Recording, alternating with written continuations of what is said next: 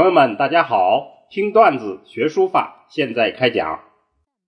上次我们讲了颜之推《颜氏家训》里的段子：“真草书记，微须留意。”今天我们还是讲《颜氏家训》里另一个段子：“举世为之其书。”举世为之其书，意思就是这个世上只知道他的书法。好，我们把原文翻译串讲一下。王逸少，风流才士，潇洒名人。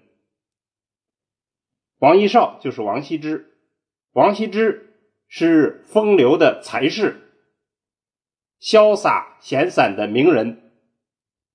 举世为之为之其书，这个世上只知道他的书法。翻以能自毙也，反而遮盖了他的别的能耐。萧子云每叹曰：“萧子云常常叹息道：‘吾著奇书，我写了奇书，奇书这样一个大书，乐成一点，编纂成一个大典。’”文章宏毅，文采大义，自谓可观，自己觉得非常可观。唯以笔记得名，亦亦是也。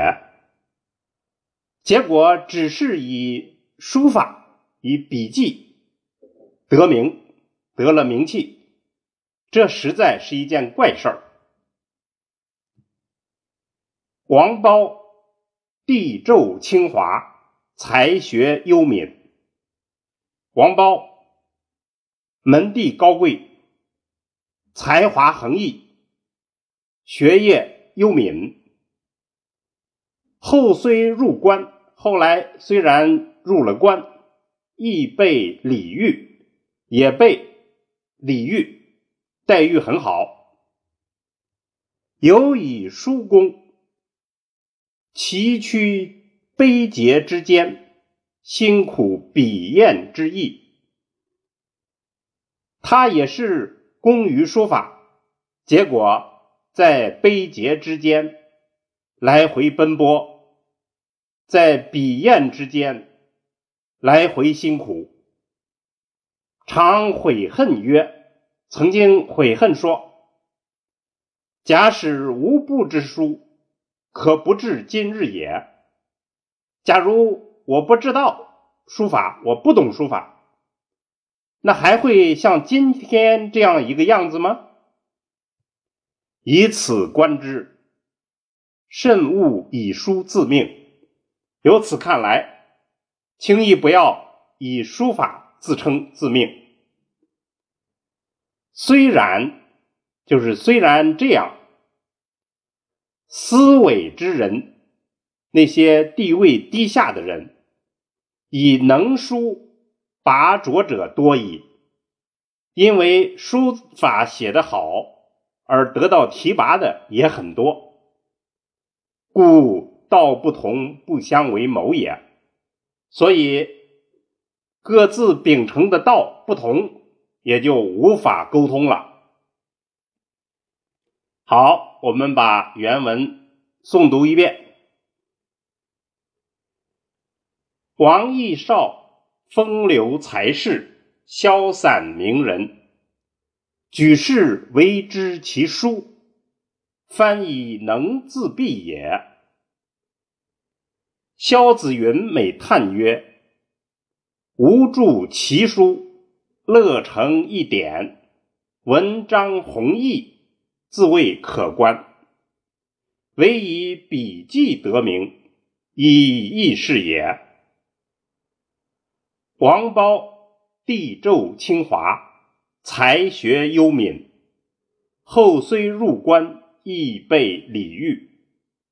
有以书功，崎岖悲节之间，辛苦笔砚之意，常悔恨曰：“假使。”吾不知书，可不止今日也。以此观之，慎勿以书自命。虽然，思伟之人，以能书拔拙者多矣。故道不同，不相为谋也。好，我们下来做一番解析。这篇段子还是否定书法的。他说，王羲之举世都知道他的书法，因此就掩盖了他别的才能。萧子云著有大书，却以书法这件小事而成名。王褒。高贵的身份，才华横溢，结果整天在笔砚之间辛苦，所以颜之推就告诫他的后人，书法不是什么好事儿。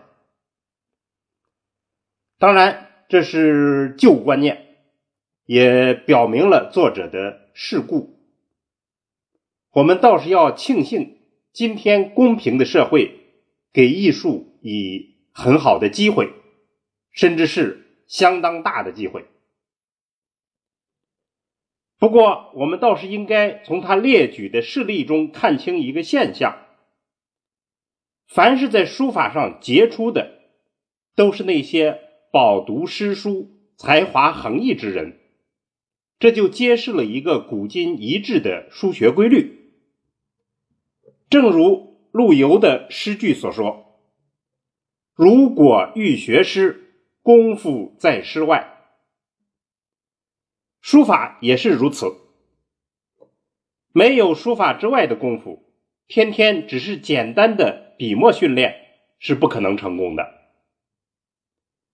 所以，我们今天段子的结论就是：一定要从书法史和古人的经验里去体悟学书之道，不能简单的。苦练笔墨，如果能这样结合起来，相信一定就会有好的机会等着您。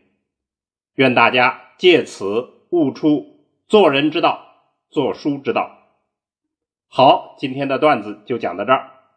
听段子学书法，我们下次再见。